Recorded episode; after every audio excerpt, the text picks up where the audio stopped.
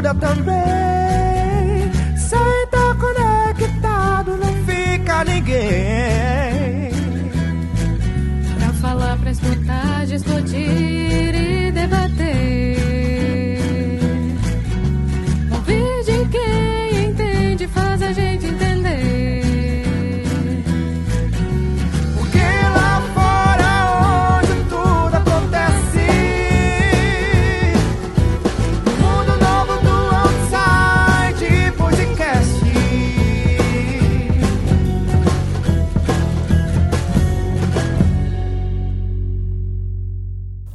Oi, meu nome é Igor Ribeiro. E eu sou Beatriz Valéria.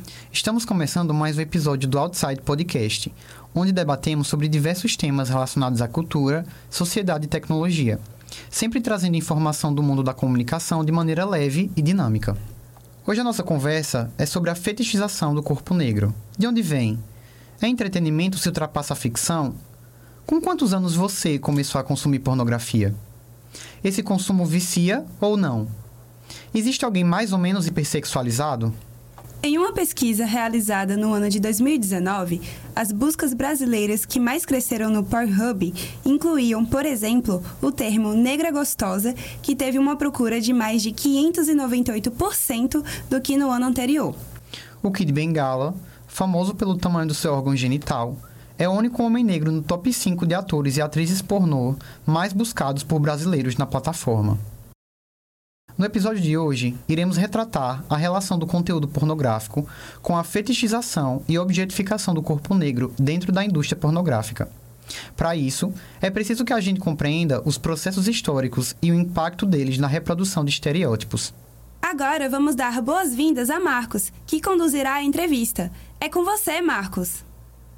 Oi, oi, gente. Eu sou Marcos Início, sou estudante do curso de Publicidade e Propaganda na Universidade Federal de Sergipe e tô aqui para conduzir essa entrevista e destrinchar junto com os convidados, né, é, esse tema tão complexo e tão bem apresentado por Igor e Bia na introdução, que é fetichização do corpo negro. E para falar desse tema, né, não existe ninguém melhor do que ele ele, que é mestre em psicologia clínica e social, especialista em educação especial e inclusiva, integrante da Articulação Nacional de Psicólogos Negros e Pesquisadores e atualmente docente em psicologia. Robenilson Moura, né? E a gente também traz para discussão, né, Paulo Esber, graduado em psicologia e atualmente psicólogo clínico do Centro de Atenção à Saúde Mental. Ele também pesquisa a perversão, pornografia, masculinidade e excitação pelo viés psicanalítico. Os dois são autores do artigo Corpo Negro e Pornografia, a fantasia do negro pausudo, que deu origem a esse episódio do Outside Podcast. Eu queria agradecer a presença dos dois e dizer que eles sejam muito bem-vindos e pedir também para vocês dois falarem um pouco sobre vocês, como se deu a construção desse artigo. É, e muito obrigado, gente. Muito obrigado por vocês terem aceitado o nosso convite. Vamos lá, comece aí. Um dos dois a falar sobre a carreira de vocês e a trajetória até chegar aqui. Então, meu nome é Robinho Barreto, né? É, eu entro para fazer o mestrado. Eu sou da Bahia, né? Originalmente eu formo na Bahia e vou para o Pará fazer trabalhar, né? Trabalhar com educação. Sim, eu também, minha apresentação, né? Eu, eu sou de Belém, me formei aqui em Belém mesmo. O Robenil se formou em Salvador, né? Mas a gente se conheceu aqui porque o Robenilson fazia mestrado com o Beto, que é meu amigo. Que bom que vocês estão aqui com a gente também, né, discutindo sobre esse tema. E vamos começar a entrevista, né? É, a gente sabe que o consumo de pornografia, ele abarca uma série de discussões sobre temas que precisam ser colocados em, em pauta em relação ao, ao, corpo negro, principalmente, que é o centro da nossa discussão. É, mas quando a gente fala de personalização, novamente, do corpo negro e das fantasias que temos sobre eles, né, que é de consenso geral, o que, que vocês acham que não pode ser deixado de lado? Tipo, qual que é o, o tema central, é, um dos temas centrais das discussões, sabe? Tipo, que são os mais importantes. É isso, né? É, eu acho que essa é uma questão importante, né? que me parece, né? Parece que é um tema comum, assim, mas é, isso é muito central, né? É, e aí primeiro a gente parte para discutir a ideia de fantasia, né? A ideia de desejo. A gente vai discutindo ali, né, Paulo? Desejo, fantasia. Ah, e aí a gente procura. Sim, acho que desejo mesmo seria, né? Isso. Respondendo ela. É, É, o desejo é a coisa central que a gente não pode deixar de pensar sobre, né? Quando vai lidar com qualquer tema, na verdade, eu acho. e aí a gente. E a gente foi buscando, né? Tipo assim, qual é a origem disso, né? Da onde vem a nossa pergunta central, o nosso problema central na. E também, por que, que o desejo funciona, né? Por que, que esse tipo de fantasia funciona, né? Isso que é interessante, ela tem que ser eficiente, né? A pessoa ela tem que conseguir se masturbar para uma coisa ou outra, né? Isso tem que sustentar aquela caso, fantasia assim, ali, né? Tem que sustentar. É, Sustentar o exatamente, desejo pela fantasia, na verdade, né? É. Exatamente, é. E aí é onde é que a gente entra de cabeça, né? Que é da onde é, essa ideia do corpo como objeto, né? Objeto sexualizado. Aí a gente foi lá fazer uma discussão é, a partir de Angela Davis e a partir também é, daquele texto Espetáculo das Raças de Schumann, acho que se não me engano. Porque Angela Davis em naquele livro de naquele livro Raça, Sexo e Classe, ela vai apontando para a gente aonde, como é que esse corpo ele foi sendo usado, onde é que essa relação de raça e gênero foi se pautando, de como as mulheres eram estupradas, de como os homens eles eram estuprados, os homens, inclusive os homens eram estuprados é, na frente das suas companheiras, até porque era um, o nosso o corpo negro é, era um objeto de fetiche, né? Da, É, não era nem considerado estupro em si, Isso, né? né? Era, Não, é, não, sabe? tinha esse, não tinha essa configuração de tá estupro. punindo, tá punindo a pessoa. Isso, né? é, e era uma punição a coisas. partir do fetiche, né? E é daí que surge essa ideia do hardcore, Sim, é. dessa Porque ideia, tu né? vai punir alguém. Como que tu pune alguém, né? É um lance muito único, né? Pra tu humilhar alguém e punir alguém, tu tem que pensar na psicologia dessa pessoa, em o que, que vai ser mais eficiente pra quebrar ela. Pra humilhar, existe um, né? um envolvimento. É, existe um envolvimento enorme, E aí, né? Nisso. os homens negros, inclusive, eles eram estuprados na frente das suas companheiras e vice-versa, né? Eles- e aí era um- é uma dupla violência, né? Duplo castigo, né? Vamos dizer assim, né? Na, Uhum. na medida que é, esse, esse corpo era usado como objeto, né? De castigo, né? De, de, é, símbolo de castigo, né? Ele também era objeto de prazer e prazer no duplo sentido, né? Prazer da violência, né? Utilizando aquela violência daquele corpo e prazer é, sexual, porque e aí tem um detalhe, um outro detalhe que é importante, são muitos detalhes. Como? E aí a gente vai, a gente foi lá para discutir aquele texto, né, Paulo, do é, moral sexual civilizado, Civilizado, é verdade. dizer Do Freud. de como é constituída a sexualidade do, do Ocidente, né? E aí a gente tem que lembrar que a gente está lidando com os europeus, né? Que diziam que, que tinha toda aquela castidade, que tinha toda aquela aquele modelo padrão, é, aquela invenção do que era a sexualidade. Então não se podia com a sua esposa fazer qualquer coisa, né? Daí que vem a ideia da prostituição. Assim, ah, eu não, eu não eu faço sexo anal com minha mulher em É um casa. texto que o Freud fala do. Só para explicar para eles, assim, para quem ouvir, né? Que é um texto que o Freud fala disso, de que o homem tem uma vida dupla, né? Isso. O homem puritano, vitoriano lá da época. Uma vida dupla de que com a mulher dele é a santa, né? E aí ele vai no prostíbulo, sei lá, no bordel, qualquer dependendo da cultura, né? Se for no Japão, no casa de geisha. Todo, todo lugar o homem ele vai ter direito a essa vida dupla que a mulher não tem, né? A mulher ela tem que viver a sua frustração sexual em casa com o seu parceiro. Então, essa é a explicação do Freud de por que, que a histeria é- acontece nas mulheres. Não é porque Isso. elas têm um gene da histeria ou porque elas têm útero. Não, é porque elas são culturalmente privadas de viver a sua sexualidade secreta, sabe? Enquanto os homens podem. Os homens eles podem viver suas fantasias perversas na rua. Então por isso os homens não. Essa é a explicação do Freud, né?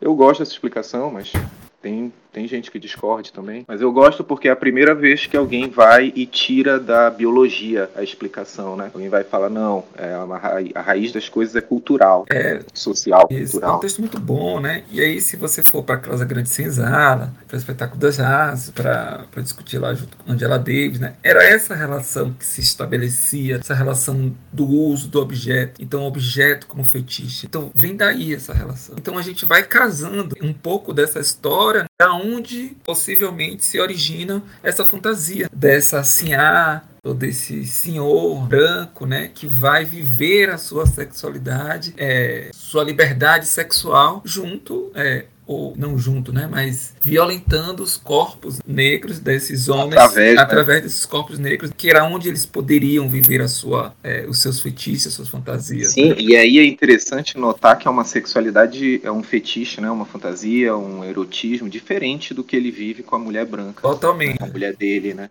Não necessariamente diferente, mas em geral. assim. como é um objeto que eu posso usar, era assim, era é quase que não, era como se não tivesse a lei, né? Por exemplo, às vezes a gente está na rua, a gente passa nesse olha que mulher maravilhosa, que homem maravilhoso e tal. Então a vontade, muitas vezes, o desejo, muitas vezes transar com aquela mulher, com aquele homem, sei lá, enfim. É, e naquele momento, né? Isso era muito possível. fazer. Não tinha esse corte, não E é, passava e é esse um sexo fluxo. que ele é. Sim, ele é um sexo que ele é cortado do amor, né? total. Assim, sabe? É sexo só por sexo. Enquanto o sexo que eles vão viver entre eles, né? Romanos, assim, é na casa grande, né? Ele meio que tem que ter o amor, né? Pelo menos enquanto mentira, ele tem que ter o amor, né? No sentido de que o casamento porque é, a o amor e tal, casamento ali, cristianismo, né? Mesmo que o casamento seja um, um contrato, assim, né? Falando no sentido histórico, na verdade foi ser associado com amor muito modernamente, né? Não é? Um- historicamente falando, o casamento nunca teve nada a ver com amor, né? Vamos para a próxima pergunta para a gente dar continuidade aqui no nosso podcast. É, partindo da citação que vocês colocaram lá, da, da Angela Davis, no artigo de vocês, é, a gente sabe que houve uma construção histórica né, do, do mito do negro estuprador. E, e- e esse mito ele serviu de elemento cultural importante para a continuação da dinâmica é, de subordinação, de subordinação dos homens negros na sociedade pós-escravista. É, então, partindo desse pressuposto do mito do negro estuprador e desse corpo que foi marginalizado e demonizado ao longo da, da história, é, fica a dúvida: por que, que as pessoas ainda possuem esse fetiche é, no corpo negro, já que elas deveriam ter medo é, deles a partir desses mitos que foram criados, dessa marginalização desse corpo? Por que, que as pessoas ainda continuam tão interessadas em fetichizar esses corpos e colocar eles nesse lugar do prazer? Assim. Eu acho que as duas coisas. Principalmente hoje em dia, assim, né? Quer dizer, por exemplo, essa fantasia no pornô que tem super comum do homem negro pausudo com uma mulher loira e que às vezes está vestida de colegial, ou seja, não é só racista, é pedófila também essa fantasia, né? Porque assim, por mais que a atriz seja maior de idade, ela tá vestida como se fosse menor de idade. Então, pra fantasia, né? E assim, não tô falando julgando nada, não tem problema, fantasias, né? É isso, é, é- tem uma gênese, né? As fantasias, de onde vem isso? Vem, sabe?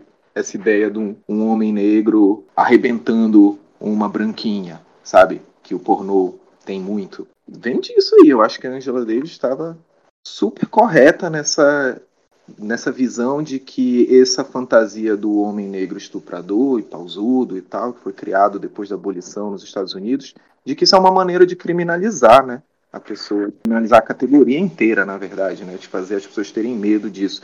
E assim, medo é. Medo gera excitação, né? Medo é extremamente erótico, né? E aí já entra na teoria do Stoller, que é um outro cara que a gente cita aí, que a gente foi, na verdade, eu e o Rubenilson, a gente conhece o Stoller por causa do Paulo também, né? Apresentou pra gente. E aí o- a teoria do Stoller envolve isso, de que o erotismo, ele tem um elemento de hostilidade. Tu só pode sentir excitação de uma coisa que tu tem algum nível de hostilidade, mas tudo isso é inconsciente, tá? Não é uma coisa que tu pensa na hora. Mas é muito fácil ver isso nos pornôs sintomatizado, porque os pornôs eles são fantasias, os filmes, né, no caso, os roteiros dos filmes pornôs hardcore da internet são fantasias super condensadas, né? Assim. Então, até ter história demais vai atrapalhar a eficiência dele. um pouco, né? Ele precisa ser ridículo mesmo e absurdo, faz parte da estética dele. Mas assim, eu só vou completar um pouco mais esse lance da hostilidade. Tipo, o, o, toda a pesquisa desse Stoller, ela envolve. Ele tem um livro que é sobre, tipo, que é um livro que ele entrevista as atrizes pornô. Também entrevistou um, um, uma galera do, da comunidade sadomasoquista, que aí o livro dele chama até Pain and Passion, né? Dor e, e paixão, né? Paixão que também é, na verdade, a origem de patos, né?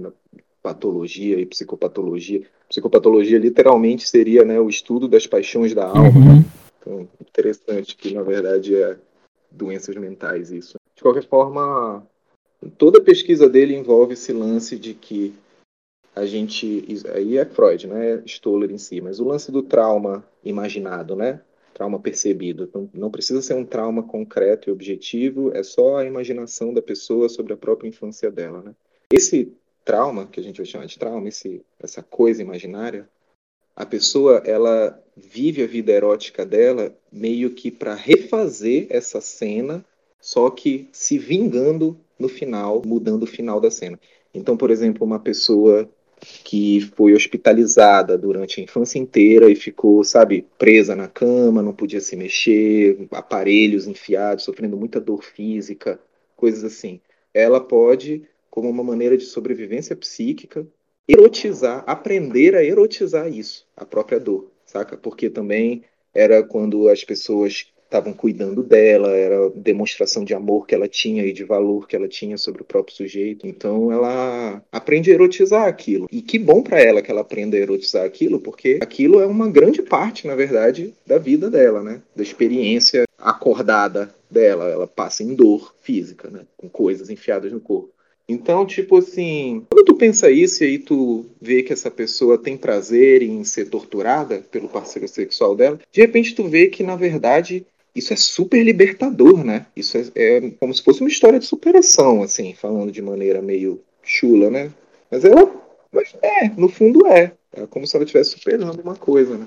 Isso também se aplica a coisas ruins, no caso, tipo crime, né? Por exemplo, pedofilia. Né? Então, a pessoa que sofre abuso, ela abusa, né? Isso é uma coisa que todo mundo meio que sabe já, né? Hoje em dia, isso é meio que de conhecimento comum no sentido da estatística, né? De que é muito provável de que um pedófilo tenha sofrido abuso quando criança também. Então isso tem tudo a ver com a teoria dele, porque aí ele tem uma hostilidade em relação a isso, que ele, que ele inconscientemente vai resolver através da excitação erótica com crianças. Ele vai meio que reviver essa cena, a cena na qual ele foi abusado, só que com ele abusando. Isso também não significa que ele odeia a, o objeto de desejo dele, não é nada disso. É errado a gente pensar que o pedófilo não tem amor. Né? Tem, o amor não é o problema, né? O amor não tem nada a ver, tipo assim. O amor, na verdade, ele justifica, né, as coisas. Tipo, fiz isso por amor, sabe? Então, tem a ver com isso, eu acho, o lance do perigo do homem negro, tipo, que foi construído por uma situação social ali da abolição e um medo dos brancos, né, de perder o seu espaço para força de trabalho que aumenta ali no país. E disso para esse medo do homem negro estuprador virar a fantasia do BBC, né, Big Black Cock, que é a, tag, né? Quando tu bota. Isso é interessante do pornô, essa coisa das tags, né? Da hashtag e coisa, porque não tem é, Big White Cock, não tem BWC, só tem Big Black Cock, né? Se tu digitar BBC, vai sair tudo isso que a gente está falando, né?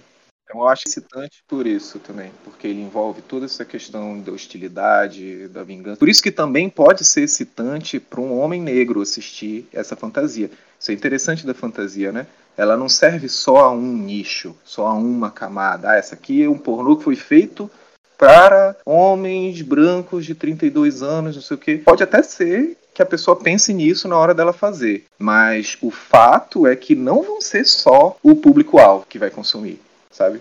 Porque, por causa disso, cada um tem uma história pessoal com as coisas e vai se vingar da sua história pessoal de maneiras diferentes, assim, se a gente for radicalmente toleriano, né? E a gente meio que é, um pouco, pelo menos no artigo, assim, não em tudo, mas eu acho que esse nosso artigo é bem stoleriano, na verdade. É claro que, assim, quando a gente fala, né, Angela Davis, Bell Hooks, Fanon estão no artigo, mas essas são meio que outras áreas, assim, né? No Stoller é o que a gente está usando para falar pra, enquanto sistema erótico mesmo, né?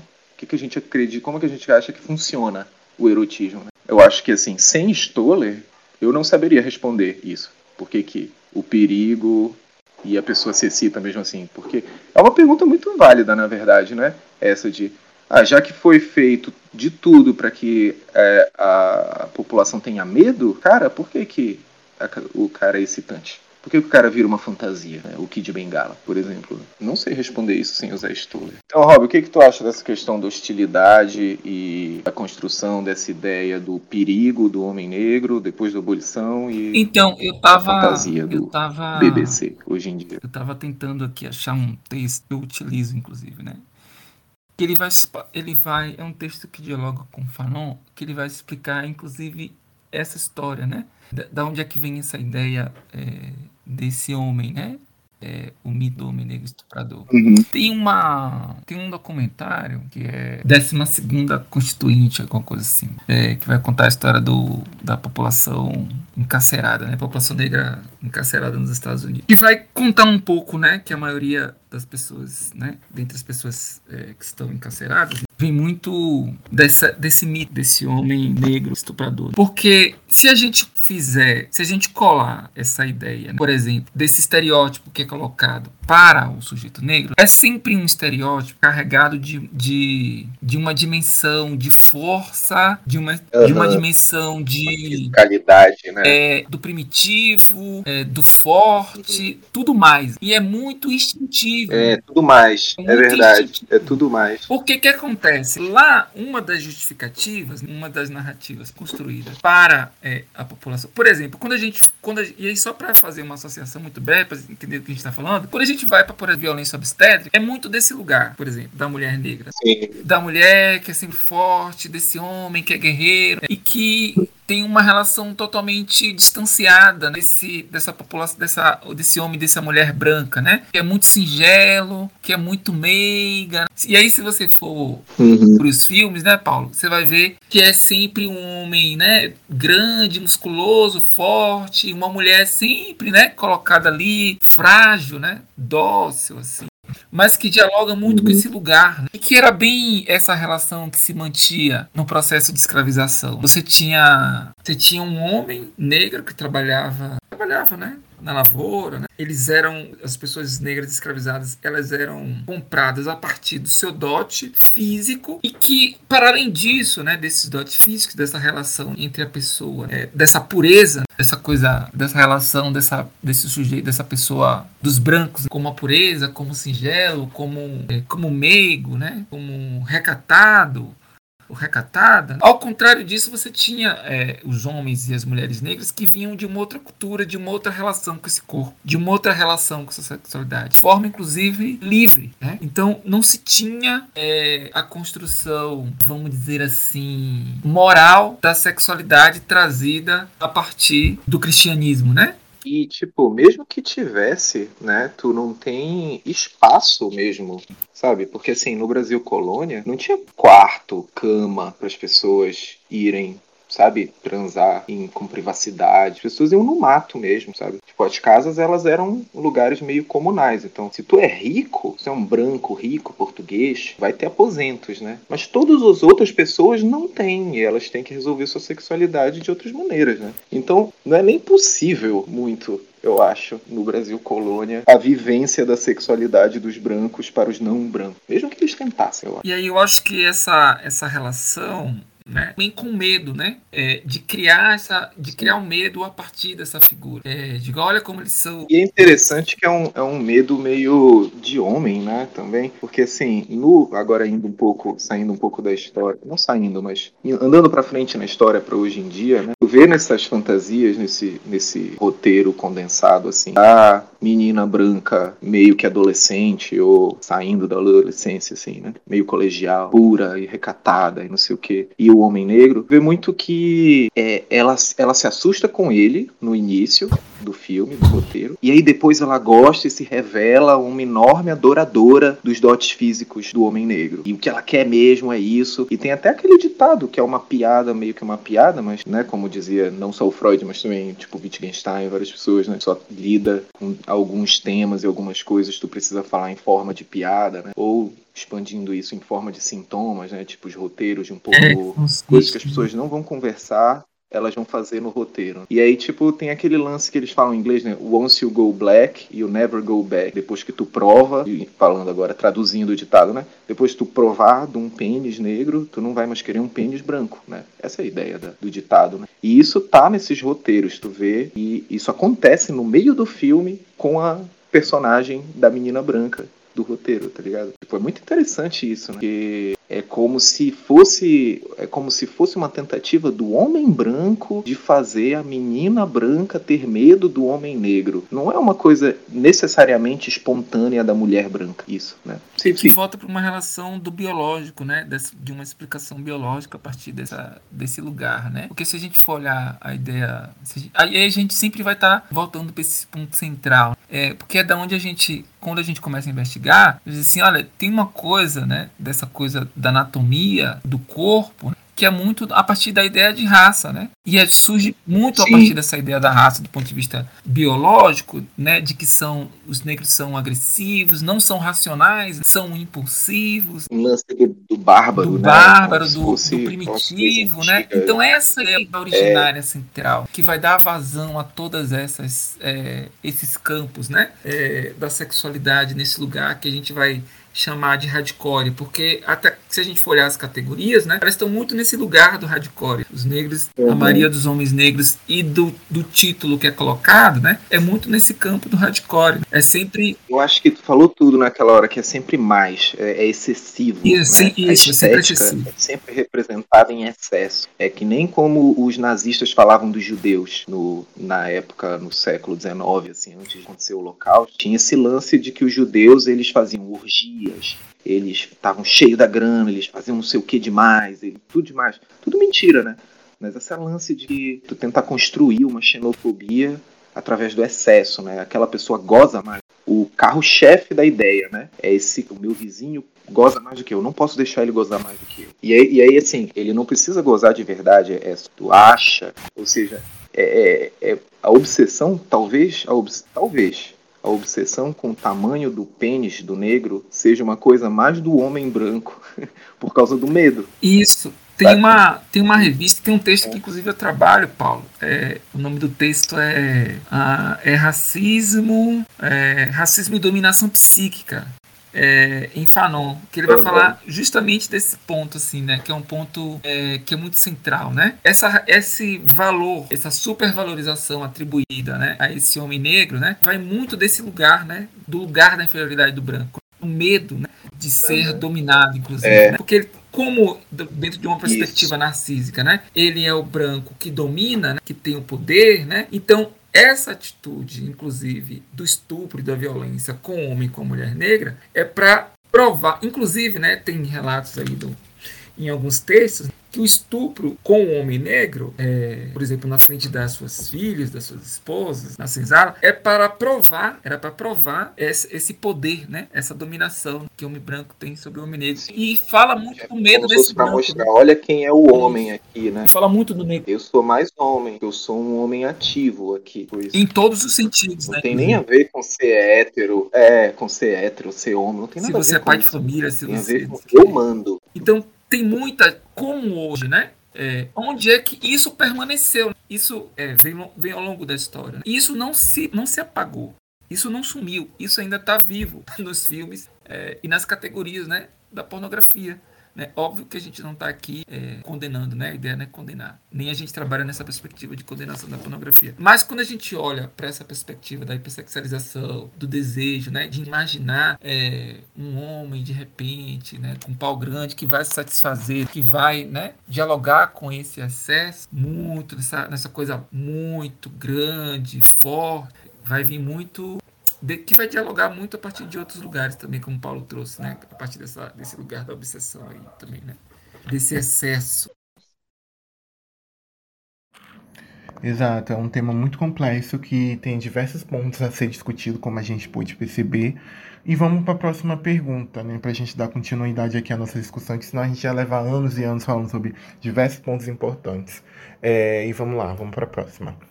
É, de acordo com a matéria publicada no site UOL por Moyami Sato, é, em uma pesquisa realizada em 2021, é, nessa matéria diz que 60% das pessoas entrevistadas confirmaram que estavam consumindo cada vez mais pornografia.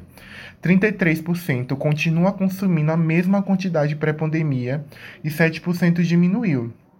Dentre todas elas, 60% se diz preocupada com a possibilidade de vício e 51% se considera ou já se considerou viciado em algum momento da vida. A gente sabe que quem estuda sobre a área compara o consumo da pornografia ao consumo de drogas, devido aos efeitos causados. E defende sim que a pornografia é um vício de fato, né? E vocês acham, como estudantes da, eh, da área e profissionais da área, né, que estudam essa questão da, da relação das pessoas com a pornografia, vocês acham. Vocês podem dizer mais ou menos como que isso acontece? Como é que faz pra dizer? Porque tem outra coisa também. A pessoa fala assim, não importa, né, muito o que, que a pessoa fala dela mesma, no sentido de que ela fala assim, sou viciada em pornografia. Digamos que ela fale isso. Será que ela é viciada em pornografia? Em, em algum fetiche específico ali, tipo em pé? Ela sempre assiste vídeo de pé. E aí ela nunca conseguiu encontrar ninguém que ela transasse que gostasse de, sei lá, chupar o pé dela ou alguma coisa assim. Então ela vê vídeo disso. Então será que ela é viciada em pornografia ou ela é frustrada, na verdade, sexualmente, com a fantasia dela? Entendeu? Tipo, será que a pessoa é viciada em filme, em pornô, em masturbação, em uma fantasia específica? A gente não sabe nem direito. sabe? Engraçado, né? Porque tu, tipo, Tem um negócio aqui, Paulo, só para voltar à reflexão, né? Essa pergunta, né? Que eu acho que é uma questão importante né, quando as pessoas falam de- do vício. Aí, para a gente fazer uma possível medição, para a gente identificar se aquela pessoa é viciada ou não, a gente está dialogando a partir de uma dimensão psicopatológica, certo? Então, uma pessoa isso. que consome determinado produto com uma determinada frequência que tem uma consequência, a psicopatologia vai dizer: olha, essa pessoa é viciada. Bom, vamos lá. Se a gente vier para dimensão bem atual, contemporânea, por exemplo, ninguém fala que todos nós, ou fala, não sei, ou não, não fala sobre isso, né? Que a sociedade inteira é viciada em celular. A gente poderia dizer que todos nós somos viciados no celular, porque a gente acessa quase que 24 horas por dia. A gente pode dizer que somos todos viciados, porque acessamos em excesso o celular. Então, é, é uma desproporcionalidade, né? Então, há uma dissonância. É, e, também, e também, assim como no celular, né? O que que tu faz no celular? Porque eu posso, eu posso ficar o dia inteiro no celular falando no telefone, como se fosse um telefone.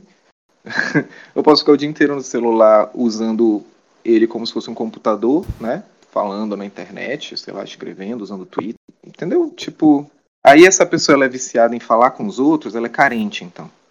E essa outra aqui que usa o celular para jogar videogame, ela é viciada em jogos. Mas, jogo, sabe? É muito difícil porque essas coisas envolvem um monte de outras atividades, né?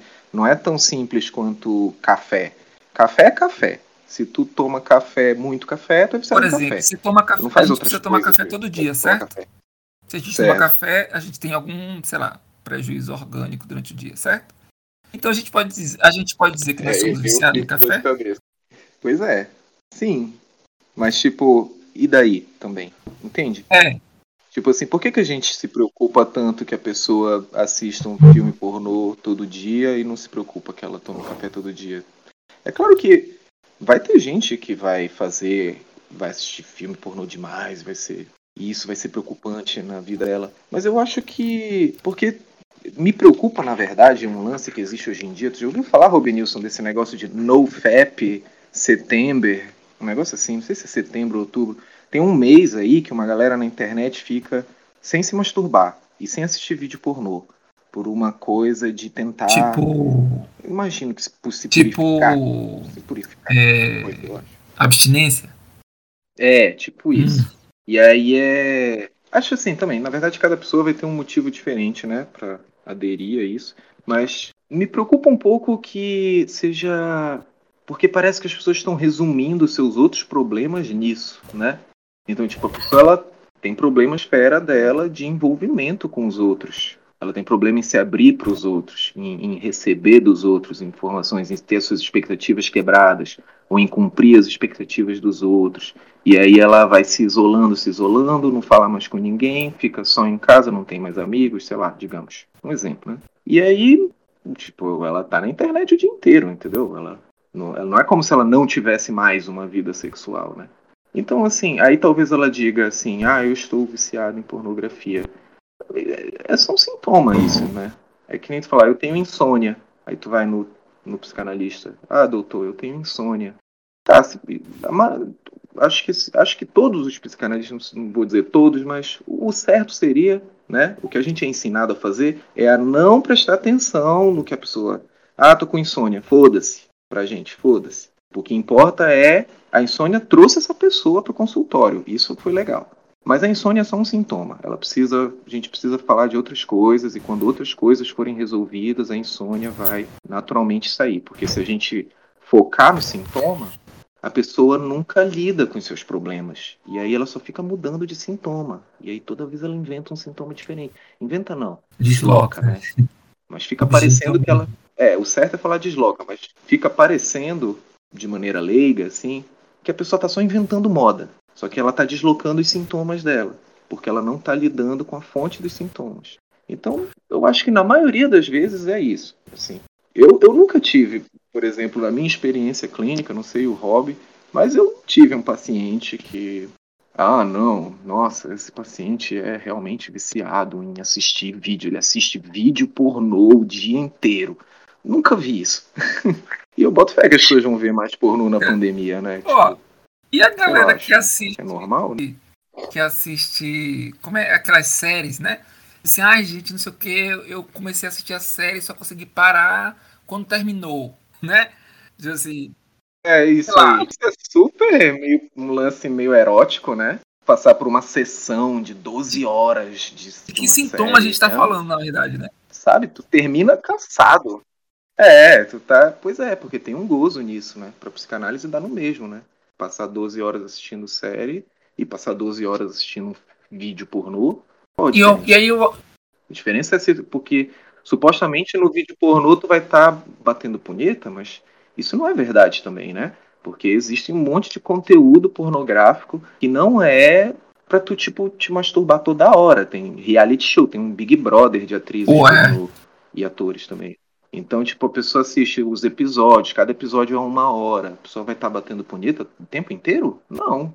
Ela vai bater punheta uma vez ou outra ali. No terceiro episódio, ela achou legal uma coisa, sabe? Uns filmes. É, eu tava assistindo aqui uns filmes pornôs com minha companheira.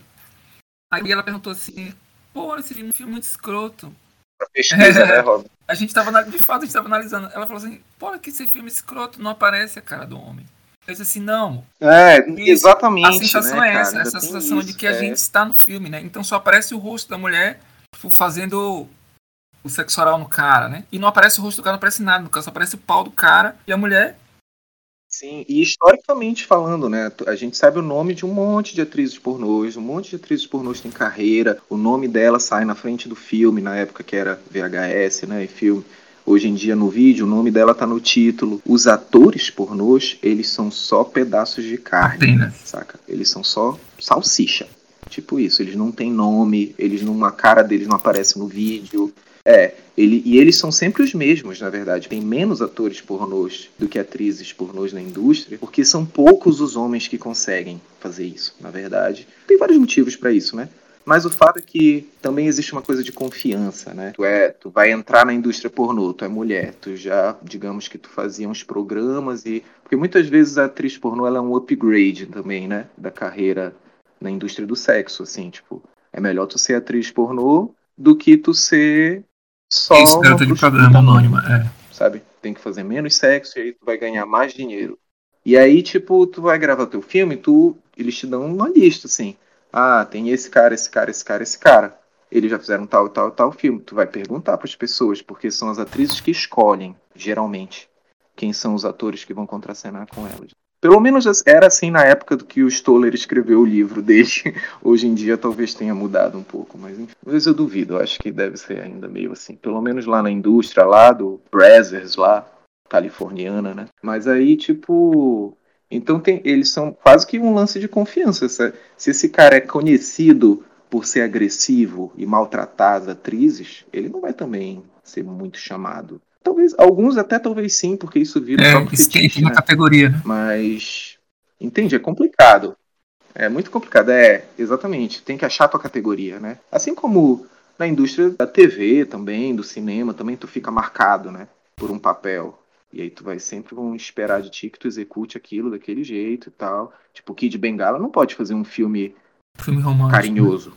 Quer dizer, não sei se carinhoso, mas entende? Ele não pode deixar de ser o Kid Bengala. Isso. E aí quero eu vou fazer, vou fazer uma digressão. É, Vou fazer lá, uma um digressão filme- rapidinho aqui pra dizer, eu vou fugir totalmente da sexualidade, né? Mas que é uma coisa que marca mesmo, assim. Por exemplo, quando eu era estudante, por exemplo, de psicologia, os alunos diziam assim, olha, Rob, é, você nem parece estudante de psicologia, fica aí com esse negócio de movimento, falando de questão racial, é, você parece...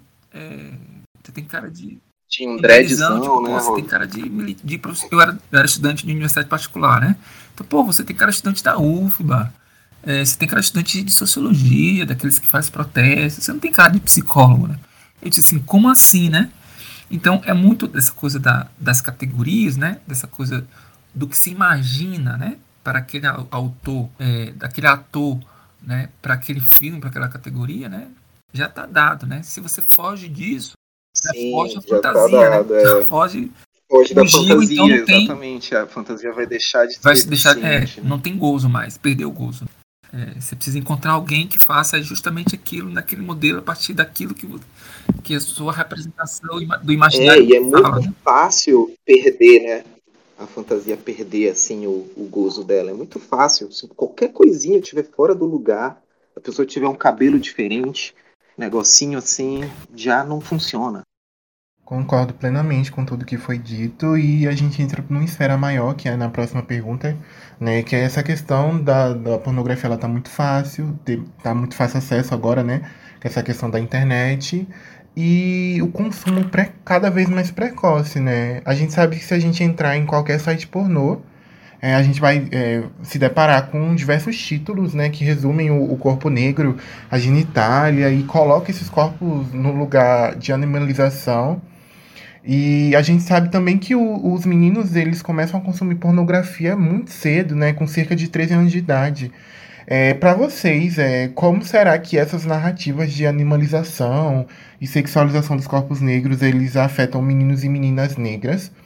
E o que a pornografia pode causar no dia a dia é, é, dessas, dessas crianças, né? Delas dentro e fora é, das redes sociais, né? Como você acha que, que essa facilidade, né, e essa normalização e sexualização afetam esses meninos e meninas negras? E tem um texto meu, que, que não é esse, né? Um outro texto que eu falo sobre é, o negro e a é, mídia e o negro.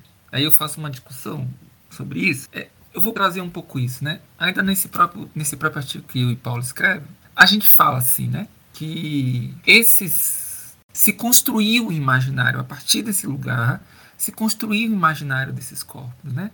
Basta, por exemplo, que eu estava assistindo é, carnaval, né? Desfile de carnaval era todas as mulheres que estão em destaque, né, passista, né, eu não sei o nome direito, mas todas as mulheres que, que são colocadas em destaque ali para dançar são todos corpos negros, né, que são chamados corpos fogosos, são as boas de cana, são as boas de samba, né, porque estávamos ligados, né, assim, o que era do, o que é do campo da intelectualidade, da racionalidade, a gente não tem acesso. Então é estranho encontrar uma pessoa negra dentro do campo da relação de poder, do campo da relação da racionalidade, por exemplo. É muito tranquilo e é muito aceitável do ponto de vista do imaginário, né? É mais confortável do ponto de vista imaginário encontrar essas pessoas nesse lugar que é muito naturalizado. Vai nos causar estranheza se a gente visse uma mulher branca sambando numa ala de destaque, por exemplo, em um carro alegórico, sei lá. Esse seria o estranho, né? É, pode até acontecer, mas vai acontecer com aquela. como se isso fosse um evento, né? a branca que Sim, samba, é branca que samba. sabe? Como se isso fosse o próprio fetiche da coisa.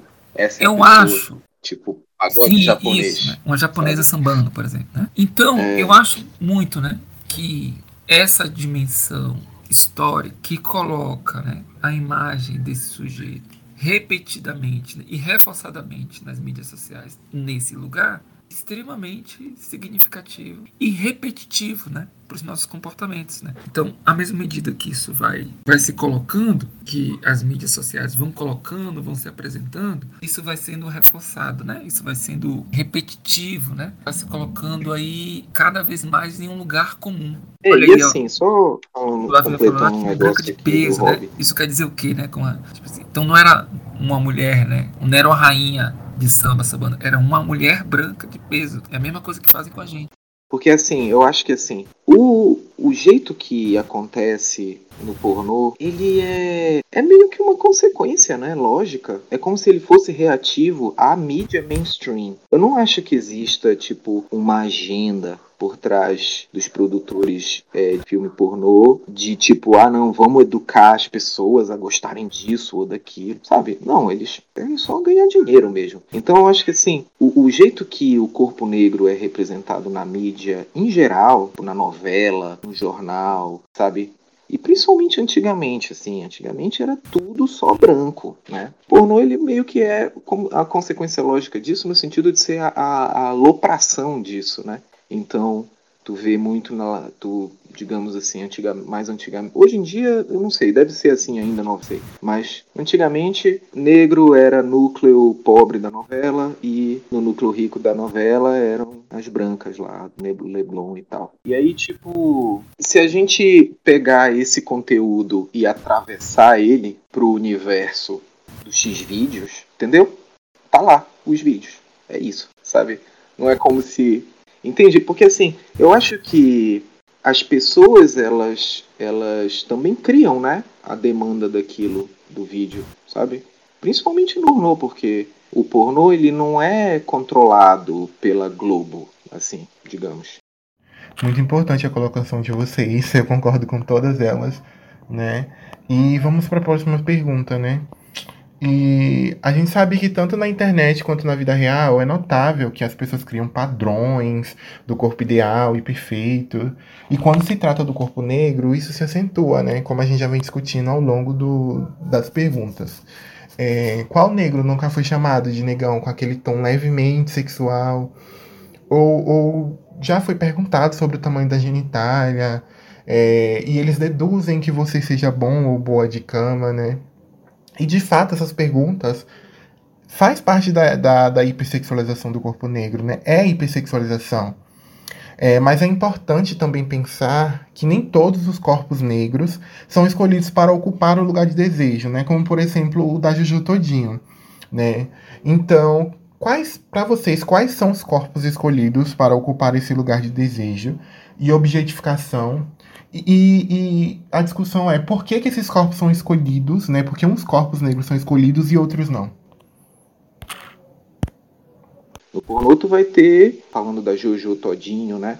Tipo assim, se a gente é treinado pra gostar de uma mulher super padrão e tal, com as medidas assim, assim, assado, como é que pode a Jojo Todinho ser uma sex symbol, né? É porque, tipo, o desejo ele é imanente, na verdade, né? As relações de poder, ele não é, não é como se tivesse uma essência que vai fazer as pessoas desejarem algo de alguém, né? Tipo, ah, ali dentro da Jojo Todinho tem um negócio, um quê, e aí as pessoas desejam ela. Não, é porque dentro das relações de poder construídas entre a figura da Jojo Todinho e a sociedade, acontece ali uma mágica de poder que gera que é percebido como ação sexual, né? Na verdade, a gente percebe as relações de poder como erotismo, né? Em algum E a aspecto, Jojo assim, é tipo, super erótica, né? Ela fala de sexualidade de forma é, tranquila, vamos dizer assim, né? Exatamente, Ela é exatamente. Ela é assim, completamente dona da situação. É, e é, é isso que é, né? É esse ela poder também que ultrapassa ah, né, essa lógica do corpo, né? Ela faz, ela faz você. Ela Exatamente. constrói Ela uma e narrativa seguinte. Ela é gostosa Isso. porque ela é gostosa. E é isso. O problema é teu, o que tu acha. Aí, Sabe? tipo, meu Deus do céu, essa mulher deve ter muito poder, né? Tipo assim, né? o que é. E aí isso vai criando um fetiche, né? Um certo fetiche em torno do corpo, em torno da percepção, né? Em torno da lógica, em torno da magia, né? E a mídia vai construindo muito esse lugar. Mostra como, apesar da gente ser realmente doutrinado a achar coisas muito objetivas né, sobre a beleza, isso tudo pode ser usado contra isso mesmo, sabe? Tipo, se a Jojo Todinho de repente virasse uma mulher padrão, ela ia né? perder a sensualidade Por dela. exemplo, inclusive, A sensualidade dela existe enquanto reação a e uma veja que é sensualidade sempre a padrão. partir do excesso, né? Então, o lobby dela É, é, são os seios grandes exatamente. que ela tem, né? É, essa que é a regra. São seios grandes. Ela é uma mulher gorda, né? Que exibe uma sexualidade, que trabalha com roupa, que trabalha com Sim. sexualidade. Então, vejam, né? Essa coisa da hipersexualização está sempre no lugar do excesso, né? É isso mesmo, sempre submarca mesmo. Concordo plenamente e fica aí, né, essa reafirmação de muitas discussões que têm sido levantadas já há, há anos e anos, né, de que a sociedade ela foi feita para beneficiar o, o homem branco e foi criada pelo homem branco para satisfazer a ele mesmo e com a pornografia não seria de, maneira nenhuma diferente, né? Mas vamos para a próxima pergunta.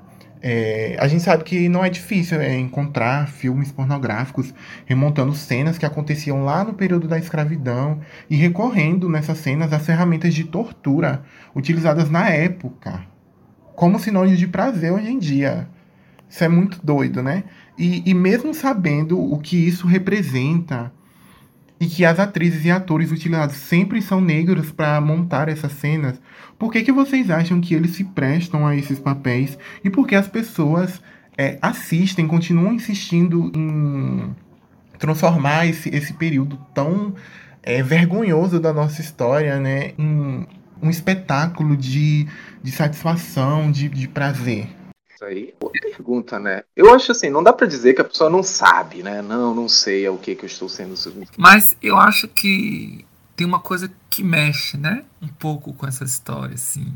Eu tava contando um episódio pra Paulinho outro dia, é, muito curioso, né? De uma mulher e tal, que ela, ela falava sobre isso. Ela disse assim, olha, eu quero que você seja meu escravo. Eu quero Sim. que você Sim, sim. é, faça tudo que eu mandar, né? Então, de fato, né, tem alguma coisa no imaginário desse, desse sujeito, né, dessas pessoas que mexem com esse lugar. Quer ver? Eu vou contar uma coisa aqui pra vocês. Eu, eu vim morar em Brasília e eu tenho percebido aqui, são casas grandes, tem casas muito grandes, né? E todas as pessoas que têm essa casa, que têm casas grandes, enormes, que moram em chácaras, todos eles têm uma pessoa que cuida da casa. Então é quase que uma relação, é uma reprodução dessa lógica colonial. Todo Sim, mundo, exatamente. É quase como uma caricatura, no né? mínimo dois carros, uma casa enorme e um caseiro. E é sempre uma pessoa negra cuidando da casa. Então tem ali é, nesse nesses modos, né? E aí a gente sabe que a maioria das pessoas que vêm para cá, que vieram para cá, Brasília, foram, né? a o centro, né, da capital do Brasil era, era Rio de Janeiro, que veio para cá, um, um ponto muito forte desse processo de colonização, né? Então essa lógica é reproduzida aqui, inclusive na atualidade. É aquela coisa dos homens perderem a virgindade, os brancos, né? Adolescente perde a virgindade com a negra que trabalha na Sim. casa e tal. Muito básico isso, muito clássico isso, né? Fazem um ritual. Então, assim. eu É. acho que é claro que, por exemplo, hoje a gente tem um governo, né, que permite que você diga sobre qualquer coisa, porque existe alguém que autoriza, né, a você a ser violento, a você ser preconceituoso, né, a instigar a violência. Se tratando dessa categoria no campo da sexualidade, né, a gente pode dizer que eu acho que é uma parte do que a gente traz no nosso artigo, né, que é uma reprodução a pornografia e as suas categorias né, de dominação, de masoquismo, né, de sado, talvez, né, a partir dessa relação interracial, né, ela é muito reproduzida nessa lógica, a partir desse campo histórico de produção de sentido, de produção de desejo, né, nessa relação. Pensando agora aqui, Rob, disso aí que tu tá falando, parece até assim que é como se fosse uma tentativa é, Isso, de reproduzir. É o retorno do recalcado, né? uma no- como se fosse uma Isso. nostalgia. É, só que, só que não é a coisa igual de verdade. É uma coisa imaginada. É que nem, tipo assim, imagina, digamos assim, na cultura americana, esse negócio do Velho Oeste, né? E aí a pessoa fica imaginando que era muito Isso, bom né? naquele tempo e umas coisas Ter assim, alguém só sabe? pra mim, E aí tu fica né? Ter alguém que satisfaça meus desejos, né? É, e aí tem uma coisa fantasias de poder. Isso, a relação de poder, né? exatamente, de dominação daquele corpo, né? né? Daquele objeto. De dominação. É isso que é a- o excitante da E aí o fantasia, Paulo vai dizer, verdade, não né? tem problema nenhum com isso, né? Em vocês é, mergulhar, em você estar nessa fantasia. Agora precisa compreender, né, que é uma fantasia, porque ela não pode fazer isso na vida real. Então é lá, é esse espaço, Sim, é o é. espaço da pornografia histórica que vai dizer isso, né? Que é esse campo esvaziado do afeto que você vai é, colocar ali, é, executar ali todo o seu plano perverso, né, vamos dizer assim, né, da perversão. Ali é o único lugar possível para isso, né? Então é por, por isso que a pornografia é esse lugar Reformar marginalizado, né? aquilo, né? E aí É, porque ela é marginalizada por definição, né? Ela pega a moral sexual civilizada, né? Voltando lá para aquele texto do Freud, e ela vai tentar fazer tudo aquilo que a moral sexual civilizada né? não não fala sobre, não mostra ou não admite. Ela vai tentar, ela é meio que anti-hipocrisia. Mesmo que ela mesma seja hipócrita, mas ela se diz, né? Toma para si esse título de a gente vai mostrar o sexo do jeito que o sexo é, tipo, suado e sujo e com um monte de porcaria. Só que o sexo de verdade não é daquele jeito, né? Então eles estão eles são tão longe do sexo de verdade quanto a moral sexual civilizada, opostamente longe, né? É como se o sexo existisse no Equador e aí a Globo tá no norte e o pornô tá no sul. Mas aí, tipo, isso é interessante que o Paulo ele fala também isso, né? Que não tem pornografia Isso, indígena, né? Ver que porque não. É, porque exi- existem outros tabus, e existem outras perversões, outras formas de se quebrar tabus, outros significados. Então, não existe. é- Essa é uma coisa muito ocidental, né? Tipo, tem um texto do Foucault que fala isso, do, de que nas sociedades. é, tipo, a sociedade muçulmana, por exemplo, eu acho que ele usa a sociedade muçulmana como exemplo, mas eu não tenho certeza, pode ser que esteja errado. Mas ele fala que o- no Oriente existe mais um costume de tu passar os ensinamentos eróticos entre as mulheres da família. Então, tipo, elas se ensinam, sei lá, o Kama Sutra, entendeu? Ensina a praticar uma determinada posição, a fazer uma coisa mais legal ali. Ah, teu marido vai adorar isso aqui. Umas coisas assim, é como se fosse uma arte que é passada. Enquanto no Ocidente existe uma tradição meio voyeurista e científica de categorizar e ver então de curiosidade. Então a gente é meio obcecado com pornô porque a gente quer ver o que os outros fazem com o corpo deles. A gente quer saber como é que os outros fazem sexo, mais do que isso ser, sei lá, pessoa ser tarada ou não, ou ser viciada em sexo ou em pu- em punheta ou não. Mais do que isso é esse lance de eu quero saber o que o outro faz da vida dele, sabe? Ninguém realmente tá aprendendo nada, né? Assistindo filme pornô. Ninguém tá lá pra fazer anotações. é enganado mesmo, né? É, a gente vê como nossa sociedade é doentia, né? E como é, as pessoas elas são perversas, né? E têm a capacidade de transformar esse período vergonhoso da nossa história em um espetáculo de prazer, né? Para satisfazer a elas próprias a pa- a partir de um processo muito desumano, né?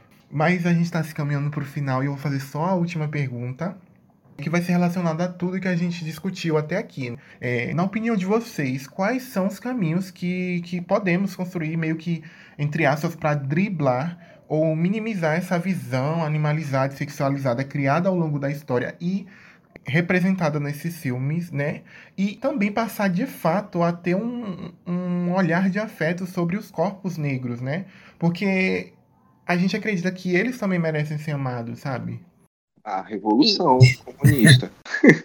Exis- existem pornôs mais bem feitos, né? Por exemplo, é, no caso das feministas, por exemplo, né? Tem a Erika Lust, que é, a- é o carro-chefe do pornô feminista. Então tem várias coisas, existem vários campos, né? Na verdade. Pornô é interessante também por causa disso, porque, tipo, Tu não vai ver em lugar nenhum pessoa, o tanto de diferentes tipos de pessoas que existem, né? Fazendo, em filmes pornô, tipo assim, tem gente sem membros, sabe? Tipo, várias coisas, assim, né?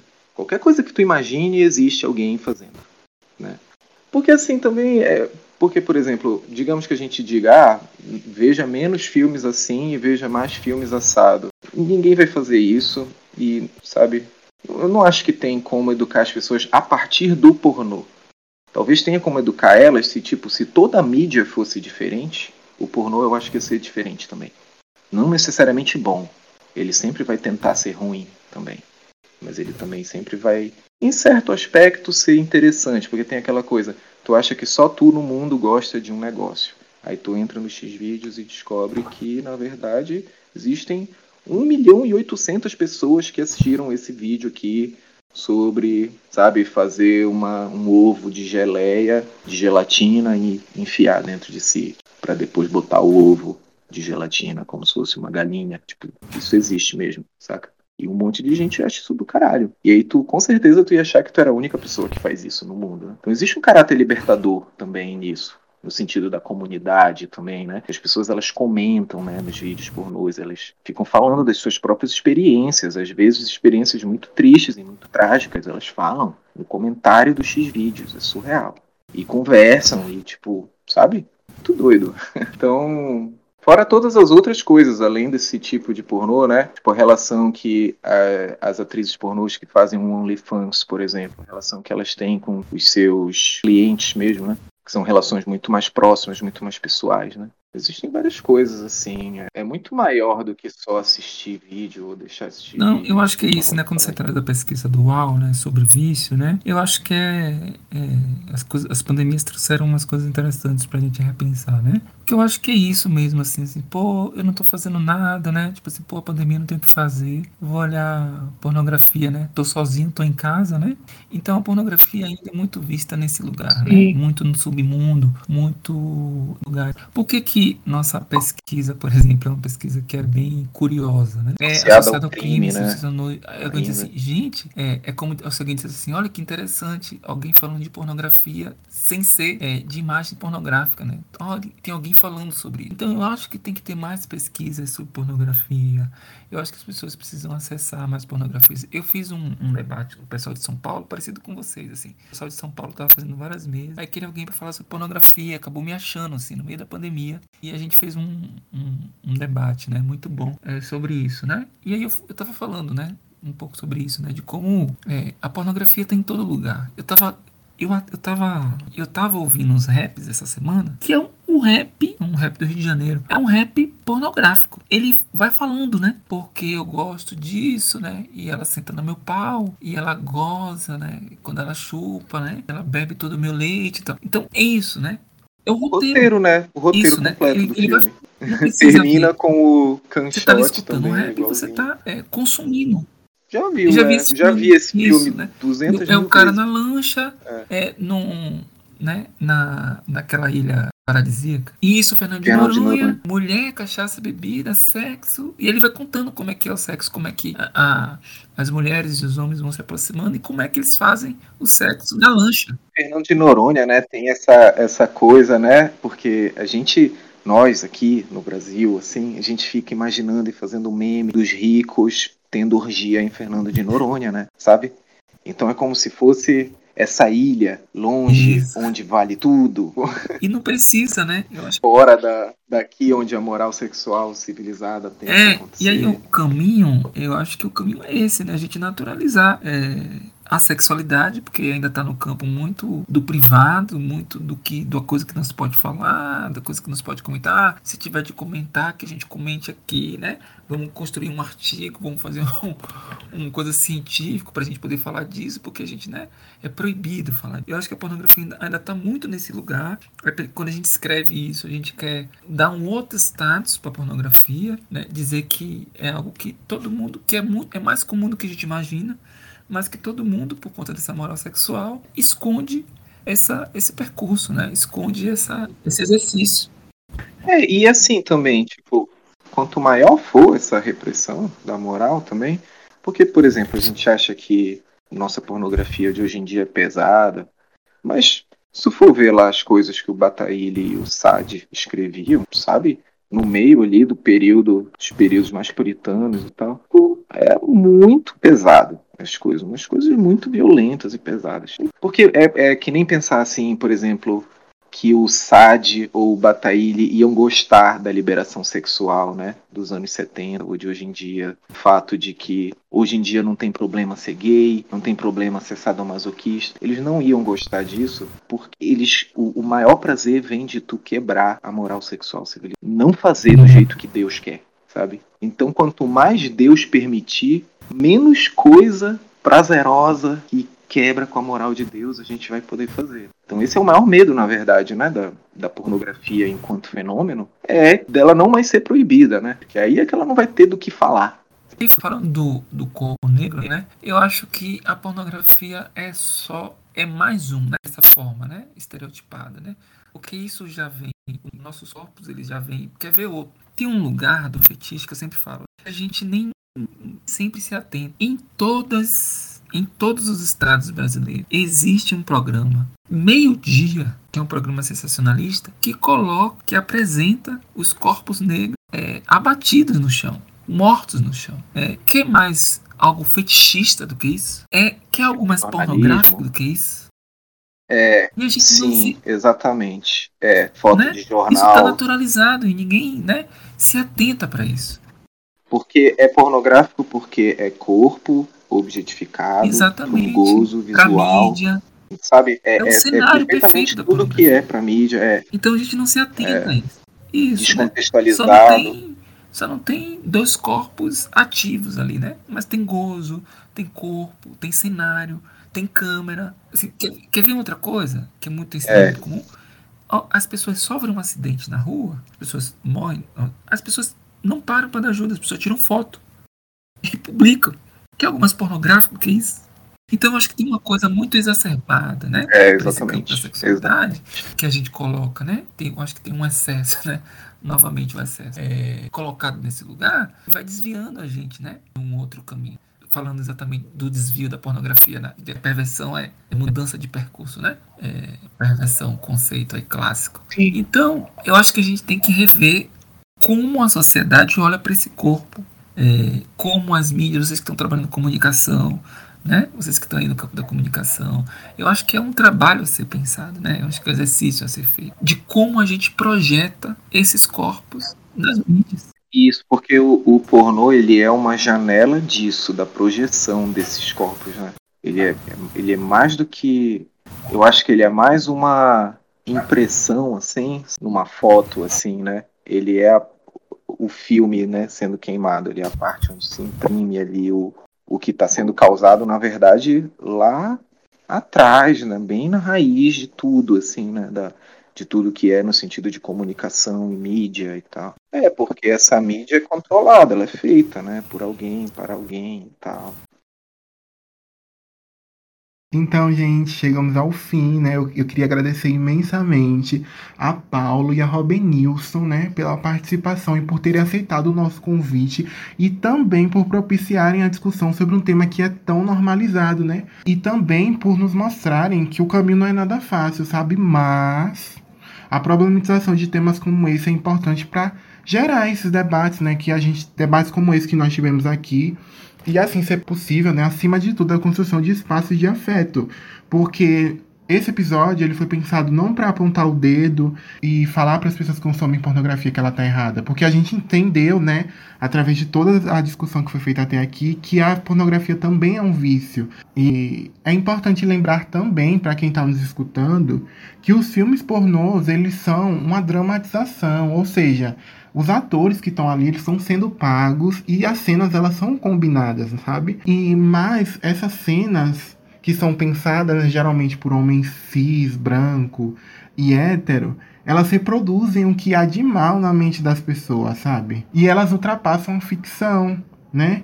E também vimos que a gente vive numa sociedade onde os corpos são objetificados, violentados e mortos, né? Os corpos negros. E que o prazer do homem é, é, cisgênero e branco, muitas vezes ele mora no sofrimento de algum tipo de minoria. Então, o questionamento que fica aqui para você que está aí do outro lado é que, tipo, você realmente se preocupa com o, o outro ou o seu prazer ele tá acima de tudo, sabe? Mesmo que isso custe a vida de alguém. Nos acompanhe no Instagram, somos o arroba outside underline podcast. Compartilhe esse episódio com seus amigos e até a próxima! Outside Podcast, um produto desenvolvido pelos alunos de Publicidade e Propaganda da Universidade Federal de Sergipe.